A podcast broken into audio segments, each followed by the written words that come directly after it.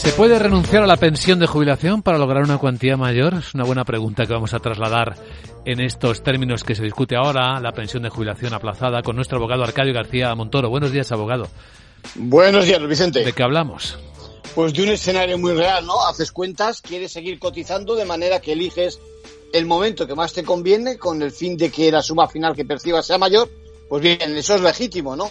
Lo que pasa es que a Lins no le ha gustado siempre esa foto y cuando recurrías recurrías a la justicia, unas veces te permitían escoger ese momento más favorable y otras no. Así que ha tenido que ser el Tribunal Supremo el que ha puesto orden, unificando doctrina y considerando legal esa práctica. ¿Y estamos seguros de que no hay riesgo de perder la jubilación?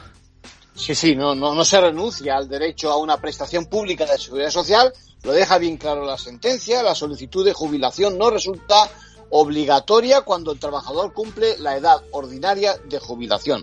La única forma de que se extinga, recordemos, la pensión es el fallecimiento del pensionista o que sea incompatible con otra. Por lo tanto, lo que hacemos es manifestar a la seguridad social que ahora no queremos disfrutarla en la cuantía reconocida, lo dice así literalmente la sentencia, y que ya lo haremos más adelante.